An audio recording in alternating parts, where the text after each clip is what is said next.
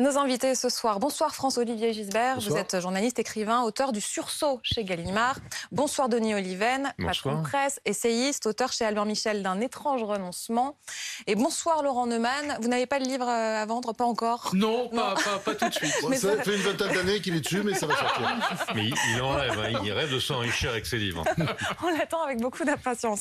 On est donc à trois jours du second tour. Vous avez suivi en direct sur BFM TV le dernier meeting de Marine Le Pen dans le Pas-de-Calais. Bonsoir Léopold Audebert. Ça a commencé avec un débrief du débat d'hier, le débat d'entre-deux tours. Oui, absolument. Alors qu'on va vous montrer avec Dominique Le Picard cette euh, grosse meute de journalistes et de personnes supporters venus voir Marine Le Pen, vous voyez là-bas. Et puis sur ces images d'un peu plus près, Marine Le Pen qui prend des selfies, Marine Le Pen qui vit son dernier meeting de campagne. On est à trois jours maintenant euh, de dimanche. Et vous l'avez dit, une attaque extrêmement virulente au début de ce discours, alors que euh, personnellement je l'avais interrogé hier pour savoir si elle avait trouvé à la sortie du débat Emmanuel Macron arrogant ou non. Elle n'avait pas souhaité répondre à cette question, mais écoutez la manière dont elle nous a répondu tout à l'heure. On a vu un Emmanuel Macron nonchalant, condescendant et d'une arrogance sans limite. Un président ne devrait pas se tenir comme cela. Son attitude hier soir, son dédain, c'est celui avec, lequel il traite les Français depuis bientôt cinq ans. Tout cela ne me paraît pas très digne de notre démocratie, de la fonction présidentielle et du respect que l'on doit au peuple français. Voilà pour euh, cette déclaration. On continue de faire vivre ici ce qui se passe avec tous ces militants qui sont là. Euh, vraiment, une sorte de changement de stratégie hein, de la part euh, de Marine Le Pen sur ce point. Et puis, une sorte de sentiment de revanche qui était un peu plus fort ici, limite, que pendant ce débat, puisqu'elle a vraiment parlé à la salle, sorte de match retour ici pour parler aux militants. Elle a fait notamment référence à, je cite, la France ruinée, la France abandonnée. Plus que jamais, c'est vraiment le duel qu'elle souhaite imposer, la France d'en bas contre la France d'en haut. Marine Le Pen, qui est donc juste ici, en train de vivre ses dernières heures de meeting. Oui, c'était son dernier meeting de campagne. Merci beaucoup Léopold Audebert avec Dominique Le Picard. Euh, c'est vrai que Natacha, euh, forcément on compare, on compare euh, le ton, les mots de Marine Le Pen avec son attitude, son discours hier lors du débat de l'entre-deux tours. Il y a un changement. Ça, c'est le moins qu'on puisse dire. Il y a un changement. On a l'impression que là, Marine Le Pen était à l'aise. C'est-à-dire que seule face à ses militants, avec un discours écrit, un discours travaillé. Euh, on sentait bien qu'elle avait retrouvé sa capacité à utiliser toutes les ficelles qui sont les siennes face à Emmanuel Macron. La façon dont elle a parlé, en effet, des méprisés, des ruinés, des petits. Moi, j'avais en tête, il y a très exactement 20 ans, jour pour jour, le discours de Jean-Marie Le Pen au soir du 21 avril 2002. Vous, les petits, les sans grades, etc. C'est exactement la même, la même idée. Le peuple contre l'oligarchie. Ce qu'elle n'a pas du tout, du tout fait passer hier. Sans doute parce qu'elle n'a pas réussi à le placer, mais surtout parce qu'elle voulait absolument être sur le terrain technique face à Emmanuel Macron, montrer qu'elle était capable, qu'elle avait, qu'elle avait bossé. Et moralité, elle était inefficace parce que sur un terrain où elle n'était pas la meilleure, elle est allée sur le terrain de son adversaire où évidemment elle a un petit peu de mal, c'est-à-dire que euh, face à un énarque qui a bossé ses chiffres, elle était euh, un peu un petit peu en dessous de la main. À quoi devait servir ce dernier meeting de campagne, euh, Laurent Neumann, et est-ce que la mission est accomplie? Euh, en l'occurrence, à galvaniser les foules. On est à quoi 48 heures de la fin de la campagne. On va rentrer dans la période de réserve demain soir à, minuit. C'est le dernier. Donc on est à 24 heures de la de la période de réserve. 24 heures, pardon. Oui, on est jeudi. Demain, ça fait effectivement 24 heures. Donc, en gros, c'est le, c'est le baroud d'honneur. C'est le, c'est le dernier moment où on peut galvaniser les foules, faire passer des messages. Très honnêtement, euh, non seulement comme Natacha, je vois une énorme différence entre le ton de ce meeting et le ton qu'elle a choisi d'adopter hier, mais euh, je me dis qu'il y a même carrément un changement. Et Léopold le disait très bien tout à l'heure, à la sortie du débat hier, elle ne parle absolument pas de l'arrogance supposée ou réelle d'Emmanuel Macron, mais elle voit monter cela dans les, dans les commentaires à la fois des éditorialistes sur les réseaux sociaux, le sondage de Bernard Sananès hier soir, Elab, qui dit que 50% des téléspectateurs ont trouvé euh, Emmanuel Macron euh, arrogant. Et en même temps, 50% ont trouvé Marine Le Pen inquiétante. Bon, mais c'est sur ce terrain de l'arrogance, du mépris, qui est une sorte de fil rouge de toutes celles et tous ceux qui critiquent Emmanuel Macron depuis le début du quinquennat, au moment des Gilets jaunes, cette succession de petites phrases annoncées. Donc ce terrain de l'arrogance, elle sent bien que c'est un, terrain fertile pour galvaniser les foules. Elle commence son meeting là-dessus, elle fait très long là-dessus, alors que quand elle sort du plateau hier, c'est pas du tout ce qui lui vient à l'esprit. Elle a l'impression, elle, quand elle sort de ce plateau, euh, qu'elle a plutôt fait une bonne prestation, qu'elle a pu dérouler son discours et qu'elle elle a obtenu au fond ce qu'elle venait chercher, une forme de présence, présidentialité. Et s'il y a une erreur euh, qu'on peut mettre à son actif, c'est d'avoir voulu battre Marine Le Pen 2017 plutôt qu'Emmanuel Macron 2022. Et c'est ça le, le résultat d'hier. Et là, elle cherche à corriger, mais euh, parler devant une foule de fans conquis, c'est pas tout à fait la même chose que de parler à 15 ou 16 millions de téléspectateurs qui attendent le débat depuis des semaines et des semaines. C'est vrai qu'on est dans ce moment particulier de l'après-débat. Ça sent encore euh, le débat. Euh, elle a cette phrase, elle dit un président ne devrait pas se tenir comme cela pour euh, décrire l'attitude d'Emmanuel Macron à son égard. Elle en fait même le parallèle avec l'attitude d'Emmanuel Macron vis-à-vis -vis des Français. Est-ce que vous diriez que cette séance de rattrapage, comme on l'a écrit sur l'écran, est réussie? Oui, oui, mais de toute façon, euh, c'est pas un gros échec comme euh, je l'entends. Moi, j'ai trouvé plutôt qu'il y avait une sorte d'avantage Le Pen, parce que j'avais en tête le débat de 2017 où elle était absolument consternante.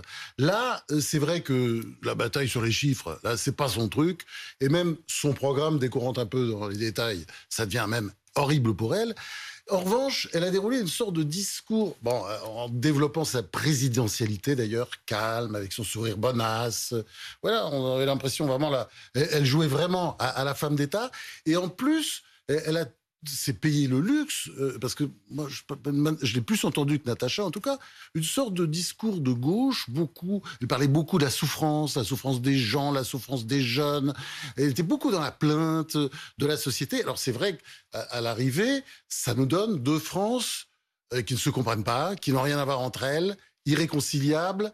Bon, c'est quand on sort de ce débat, on n'est pas forcément euh, très optimiste sur ce qui va se passer dans, dans les années qui viennent, quel que soit le vainqueur, et ce sera vraisemblablement Emmanuel Macron. Mais euh, je trouve que dans ce débat, euh, même si, évidemment, grosso modo, c'est Macron qui, qui a gagné, mais c'était compliqué pour lui. Euh, il suffisait de voir ce, son trac au début, sa voix sèche, euh, son côté, ses petits sourires supérieurs, il n'arrivait pas à les cacher, il était tout tordu de partout. Et puis brusquement, il a pris son ampleur, et puis c'est vrai qu'à la fin, il était formidable, il a fait des grandes envolées et qui étaient, euh, qui étaient excellentes. Mais il, il, a eu un peu de mal, elle lui a donné un peu de fil à retordre, c'est pour ça que moi je dis qu'il faut attendre 2027, elle aura 58 ans, sinon, oui, mais Macron ne pourra pas se présenter. Mais sinon, elle peut revenir en 2032, alors à 62 ans. Et là, Macron pourra revenir parce qu'il peut, il, peut pas faire trois mandats de suite, loin, mais il peut en faire. Et peut-être ce sera pour 2037. Elle aura 67 ans. Et nous, on aura voilà. quel âge? Je veux pas. Euh, moi, je serais mort. Je suis désolé. non, non, faut pas ben, dire oui, ça. je La question, c'est de savoir si Mélenchon, il sera encore.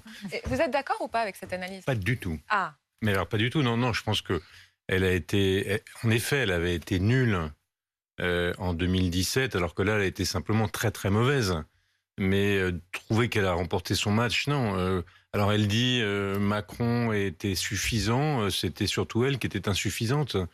et son, je trouve qu'il y avait, il y a deux choses qui ont été très frappantes. La première, c'est qu'elle était incompétente. C'était assez frappant. Et d'ailleurs, ça explique, à mon avis, le sentiment qu'on a pu avoir d'un Macron arrogant, c'est qu'il devait être exaspéré et, tous les téléspectateurs qui entendaient ça pouvaient l'être aussi. Elle était exaspérée des choses qu'elle qu balançait, qui étaient fausses sur le chômage, sur la TVA, sur chaque fois qu'elle rentrait dans un sujet, c'était euh, euh, assez effondrant d'approximation de, de, ou de mensonge. Et donc lui, ça m'a fait penser à euh, Obama face à Romney ou à euh, Sarkozy face à Hollande. Quand vous êtes en quand vous êtes au pouvoir, quand vous êtes aux manettes, quand vous connaissez la réalité des faits, et il la connaît très très bien. Il a démontré une, une connaissance de ces dossiers assez impressionnante. Vous êtes toujours euh, effaré euh, du yaka faucon et de la démagogie de la personne d'en face. Donc Alors, euh, ça, ex ça, explique bah, probablement. C'est pas le brio qui fait gagner les débats. non, mais c'est pas le brio. Non, mais Alors, non, mais pas, brio, si je peux finir, c'est pas le brio. les attitudes. Hein, c'est pas une affaire de brio. D'ailleurs, c'est pas une affaire de brio. D'ailleurs, les, les, sondages montrent qu'il a, il s'est pas du tout planté. Enfin, les sondages dit... post, ouais. post émission. Euh, mais mais c'est pas tellement le brio, c'est que c'est qu'on avait d'un côté quelqu'un dont on avait le sentiment, vous parliez de présidentialité, euh, qu'il était à la hauteur de sa fonction, même si je trouve que ce qui est dommage dans ce débat, c'est que pris par le souci de démontrer techniquement qu'elle avait tort, il est passé à côté de l'expression de sa propre vision de ce qu'allait être la France demain. Euh, c'est assez paradoxal d'ailleurs, je trouve qu'elle exprimait une vision à mes yeux calamiteuse de la sortie de l'Europe, euh, de la contestation de la, de la d'échapper à la constitution euh, de la République. Enfin bref, elle, elle exprimait une vision dramatique alors que lui était plutôt technicien. Non mais Denis, il, n'aime pas euh, Marine Le Pen. Moi non plus d'ailleurs. Hein. Oui, je, mais voilà, il y a, y a peut-être un léger excès Donc j'essaie simplement, de temps en temps, on prend un petit recul. Oui. Et quand on regarde le recul, elle n'est pas, c'est pas vrai, elle n'est pas affligeante. Elle dit beaucoup, elle dit elle est sympa, Elle est sympa, mais est-ce qu'on choisit quelqu'un sur le fait qu'elle est sympa? Oui, on préfère voir Marine sympa que Le Pen. Je pense hum. que la grande différence, c'est tout simplement qu'il était très sûr de lui et qu'il a joué. Pas au début, hein, Natacha. Non, non. Pas au début. À partir du moment où il, euh, où il lui balance la banque russe. Oui, tout Et là, on voit le langage corporel, on la voit, elle, qui cherche du regard les journalistes, et lui qui commence à se sentir beaucoup plus sûr et à jouer de ses mimiques exaspérées. Mais il y a un point essentiel, c'est surtout qu'elle a été incapable de l'attaquer là où elle pouvait. Sur le chômage, par exemple, vous dites il est plus compétent alors qu'elle, elle ment mais il mentait comme un arracheur de dents aussi, sauf bah que lui, il ne doutait pas de lui quand il mentait. Et par exemple, sur la question du chômage, le fait de dire qu'il y a un halo de chômage et que l'utilisation des chiffres du Bureau international du travail, c'est une vision très restreinte, mais qu'on peut élargir et regarder le reste des catégories de gens qui sont proches du chômage, c'est fondamental. Ça a été démontré depuis des années. Sauf qu'elle a été incapable de le dire parce qu'elle n'est pas assez non, Un tout petit mot, je vais très vite. La, grosse différence entre la grosse différence entre elle et lui dans ce débat, c'est que lui, il regarde la météo réelle et elle, elle regarde la météo ressentie. Donc lui, il dit le, on peut contester l'indicateur du chômage du BIT, mais c'est celui qui permet de regarder dans la continuité parce qu'on peut comparer les, les, septennats et les quinquennats les uns après les autres. Alors après, on peut prendre d'autres catégories, on peut changer le thermomètre, on peut prendre, mais mais, mais en effet, c'est la météo ressentie, c'est pas la météo réelle, et ça a été tout le, le débat entre elles et, et, lui. Elle disait mais les Français ne vivent pas comme ça, et lui disait oui mais les chiffres sont comme ça. Les sentiments contre la raison. C'est en tout cas votre analyse. Écoutons maintenant, on va se replacer aujourd'hui. Hein, c'est important de revenir au, au de Marine Le Pen tout à l'heure. Autre extrait. Ce débat qui pose deux visions, les nationaux et les mondialistes, les partisans de la protection et les tenants de la déréglementation, se déroule dans toutes les démocraties du monde. Il est normal qu'il se tienne enfin en France et que le peuple ait à l'arbitrer. Puisqu'Emmanuel Macron a voulu réduire ce rendez-vous à un référendum, banco La question sera finalement assez simple. Macron ou la France? Elle fait de cette présidentielle, enfin de ce second tour, un référendum. Macron ou la France? Est-ce habile de sa part, Laurent Et surtout, est-ce qu'on peut dire que le match est plié aujourd'hui ou y a-t-il encore du suspense? Deux questions. Première question, euh, c'est euh, Macron ou la France, c'est le discours typique de l'extrême droite. Et là, j'emploie le mot extrême droite parce que c'est un récurrent. Vous pouvez prendre les discours de, de Jean-Marie Le Pen il y a 20 ans ou 25 ans, c'était exactement la même chose. En gros, c'est une façon de dire j'incarne la France, les autres, c'est les autres. En l'occurrence, c'est pas la France. C'est exactement la matrice du discours d'extrême droite. Premier point.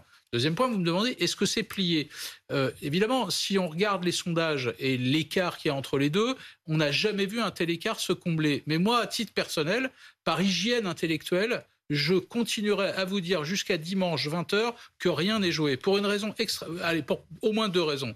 La première, c'est que c'est insupportable de dire à partir de sondages hmm. que le vote est déjà fait. C'est insupportable intellectuellement. Les sondages peuvent influer ce vote Non, non, non, c'est pas ce que je dis. C'est le sondage, c'est une chose, c'est une image arrêtée avant, très bien. Et même si on fait confiance au sondage, ce qui est mon cas, ça n'est qu'une image arrêtée, aller mettre un bulletin dans l'urne le dimanche, ça n'a strictement rien à voir. Premier point.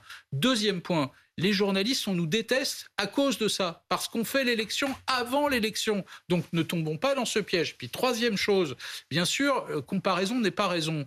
Mais je vous rappelle quand même que euh, à la veille du Brexit, tous les sondages donnaient le Brexit perdant qu'à la veille de la victoire de Donald Trump en 2016, 90% à 90%, les sondages expliquaient qu'Hillary Clinton avait gagné. Euh, aux dernières élections régionales, quelques heures, quelques jours avant l'élection, on croyait que le Rassemblement national allait gagner 3, 4, peut-être même 5 régions. Il n'en a rien été. Et je vais même prendre un exemple sans remonter à l'étranger ou très loin dans l'histoire. Le premier tour. Qui sérieusement pouvait penser qu'entre le vendredi soir et le dimanche soir, Jean-Luc Mélenchon gagnerait, selon les instituts, 4, 5 ou 6 points à cause du vote utile Personne, personne. Donc, je dis moi, les sondages aujourd'hui, personne n'a jamais réussi à combler un tel retard. Mais tant que le vote n'a pas eu lieu, je suis désolé de vous le dire, rien n'est plié. Je ne sais pas ce que vous en pensez, Natacha. On va aussi montrer euh, les autres images. Euh, l'autre campagne, Emmanuel Macron était sur le terrain aujourd'hui, en, Seine-Saint-Denis. On, va l'entendre euh, dans un instant s'adresser aux habitants. On a aussi retenu cette image. oui, c'est une image aujourd'hui de la campagne. Emmanuel Macron qui met ses gants de boxe et, qui va, on, va le voir, je ne sais pas comment dire, s'entraîner, échanger quelques coups avec ce jeune homme. Vous en pensez quoi? Faut vraiment le dire. non, il y a. Écoutez, au, début de son quinquennat, il nous avait fait le pilote d'avion, souvenez-vous. Euh, il était en tenue de parachutiste. Bon, il y a eu à peu près tout. Euh, il y a eu le, le sweat à capuche euh, de celui qui va sauver l'Ukraine et le monde. Bon, là, il y a les gants de boxe. Il y a un côté. Le sweat à capuche, c'est quand même mauvais goût, ça. Oui, oui, oui. Avec la barbe, tout ça. Et les gants, vous aimez bien? Bon, oui, c'est plus amusant, mais vraiment, le suite à capuche, moi j'étais très choqué. Enfin, l'idée de ressembler à Zelensky, il n'est pas tout à fait dans les mêmes conditions. Les, les gants de boxe, il y a ça a rappelé, euh, à qui ça a rappelé le, le débat le Pen. Mais ça, c'est les vieux cons, ça, oui. Bah, les vieux cons dont je fais partie, largement. Oui, oui, je ne pense pas que les, gens qui lui ont organisé ça et qui lui proposent de porter les gants de boxe aient en tête euh, cette, euh, cette référence. Donc je pense qu'il n'y a que nous qui l'avons en tête. Franchement, il n'a pas un jab de première catégorie. Hein. On sent qu'il faut encore qu'il travaille. Oui, c'est le conseil que vous lui donnez. Bah, mais il, s'est entraîné, mais il, il peut faire sportif régulier. On se souvient du match de foot aussi. Euh, ce sont des images. Je pense, qu'il est meilleur comme président et comme débatteur que comme sportif de haut niveau. Je, voudrais revenir sur ce qu'a dit Laurent Neumann, qui est fondamental. Ah. Oui, oui, absolument. C'est pas joué. C'est pas joué, et ça, il ne l'aurait pas dit en 2002 enfin le deuxième tour avec euh, Jean-Marie Le, entre Jean-Marie Le Pen et Jacques Chirac.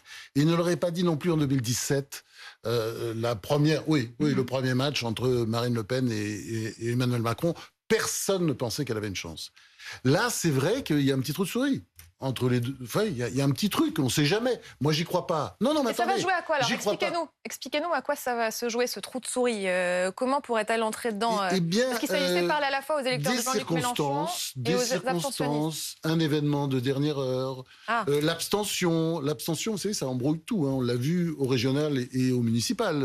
Il y a quand même des mairies euh, à Strasbourg ou à Bordeaux qui sont retrouvées avec des majorités totalement improbables. Ils n'auraient jamais pensé à ça. D'ailleurs, oui, aujourd'hui, ils s'en mordent les doigts. L'abstention, là, risque de surtout jouer contre elle, parce que les derniers sondages la donnent largement perdante et que son électorat, qui se démobilise plus facilement que les autres électorats, peut rentrer chez. Non, je vais vous dire, je vais vous donner juste un truc, un petit détail, un petit détail.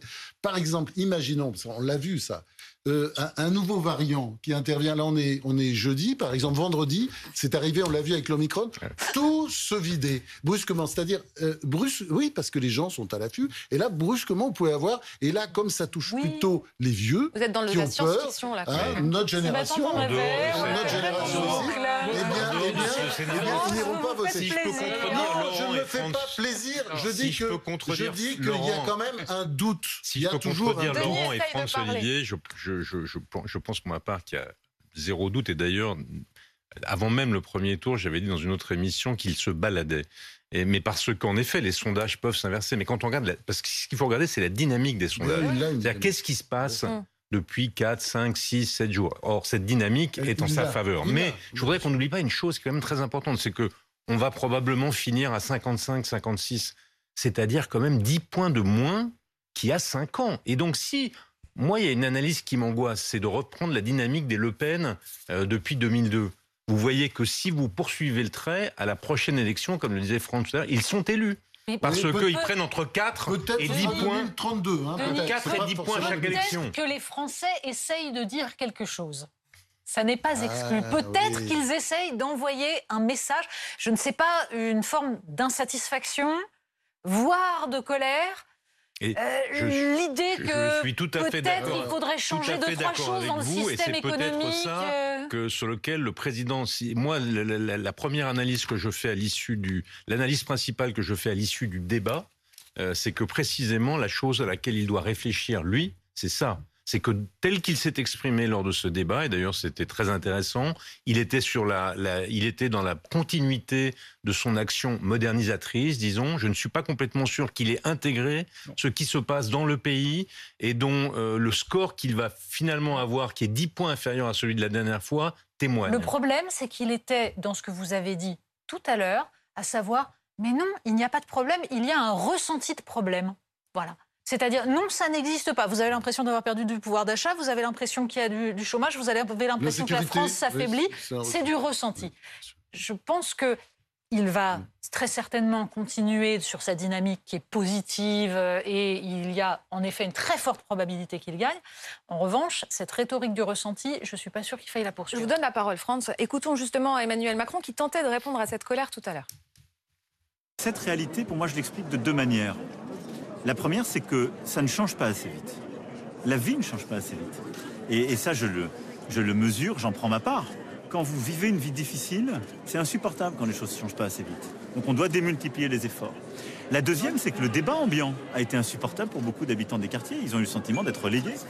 Quand vous passez des mois à pas être au cœur des ambitions du pays, mais à être désigné comme le problème par toute une partie des candidats, euh, ça commence, ça peut vous taper sur le système, je, je- je le conçois. Et c'est aussi pour ça qu'être là, pour moi, c'est de dire vous êtes une partie de la solution. Et moi, je suis fier de nos quartiers, de notre jeunesse, parce que je sais ce qu'elle nous apporte et, et le potentiel qu'elle a. Voilà. Vous êtes une partie de la solution, ça ne va pas assez vite, c'est une façon de dire je vous ai compris. Ouais. Alors, euh, là, je vais me faire mal voir par euh, Denis Olivier, mais... euh, C'est déjà fait. hein. Ah oui, mais euh, je suis obligé de dire que euh, la France est bon. D'abord, le mouton noir économique aujourd'hui de l'Europe, c'est un des gros moutons noirs de l'Europe, avec euh, le déficit du commerce extérieur qu'on le connaît, la, la spirale de l'endettement, tout ça on le sait. Bon, mais c'est aussi le mouton noir politique. Je suis désolé de le dire. C'est quand on compare, par exemple, à l'Allemagne. Et ça, c'est peut-être. Je veux dire, je suis pas en train de faire le procès de Macron. C'est surtout pas le moment. hein. Moi, je souhaite qu'il soit élu, évidemment. Mais euh, euh, euh, il faut quand même regarder un peu ce qui s'est passé pendant les cinq années qui viennent de se dérouler. Et quand on voit aujourd'hui une extrême droite aussi forte, ou une droite dure aussi forte, appelons-la droite dure, une gauche dure ou extrême gauche, si on veut, mélanchoniste, très forte, il y a un problème. Il y a un problème parce que quand on compare, par exemple, avec ce qui s'est passé en Allemagne, aux dernières élections euh, générales, euh, à l'automne dernier, vous n'avez plus d'extrême gauche, plus d'extrême droite. Et alors, on peut pas dire, euh, il y, y avait aussi un problème d'immigration en Allemagne. Sauf qu'il a été réglé. Il a été réglé de manière un peu plus, peut-être, avec plus de, plus de volontarisme qu'en France, mais ça a donné des résultats. Je répète, l'extrême gauche a quasiment disparu, l'extrême droite, elle est euh, sur le point de crever. Et vous regardez ailleurs, vous regardez ailleurs, les Espagnols, euh, le- je parle aussi euh, de l'Italie, c'est absolument extraordinaire ce qui se passe autour de Mario Draghi. C'est-à-dire, il y a une forme d'unité dans la plupart de ces pays et la volonté de s'en sortir. Nous, on ne sait pas ce que c'est parce qu'effectivement, euh, on ne peut pas dire que Marine Le Pen ait des solutions. D'ailleurs, ni Jean-Luc Mélenchon, en dehors de vider les caisses, de, de raser gratis, on voit pas très bien ce qu'il voit. Et ça, je crois que c'est vraiment le problème que nous avons, nous allons avoir à affronter euh, dans les années qui viennent. non seulement- voudrais non seulement à ce que vous- disait de- vous Denis avez deux tout- secondes. Oui, deux secondes. Euh, Denis disait euh, il faut qu'au lendemain de l'élection, Emmanuel Macron pense à la suite et tienne compte du résultat. Pardon, pas seulement du résultat du deuxième tour mais qu'il n'oublie pas le premier tour. En 2017, c'était compliqué. En gros, il y avait quatre quarts. Là, il y a trois tiers. Trois tiers, Hmm. certes issus d'un vote utile, mais faire comme si, mais, mais faire comme si il n'y avait face à Emmanuel Macron que la droite extrême. J'ai dit deux secondes, par- hein, pas deux minutes. hein. mais oui, mais pardon, il y a aussi Jean-Luc Mélenchon qui a 400 000 voix et dans le même étiage que le premier et le deuxième. Oui, bien sûr. Voilà. Donc faire comme si ça n'existait pas, je pense que ce serait une double erreur. Merci beaucoup, messieurs, d'être venus nous voir. On se retrouve dans un instant. On va en Ukraine. À tout de suite.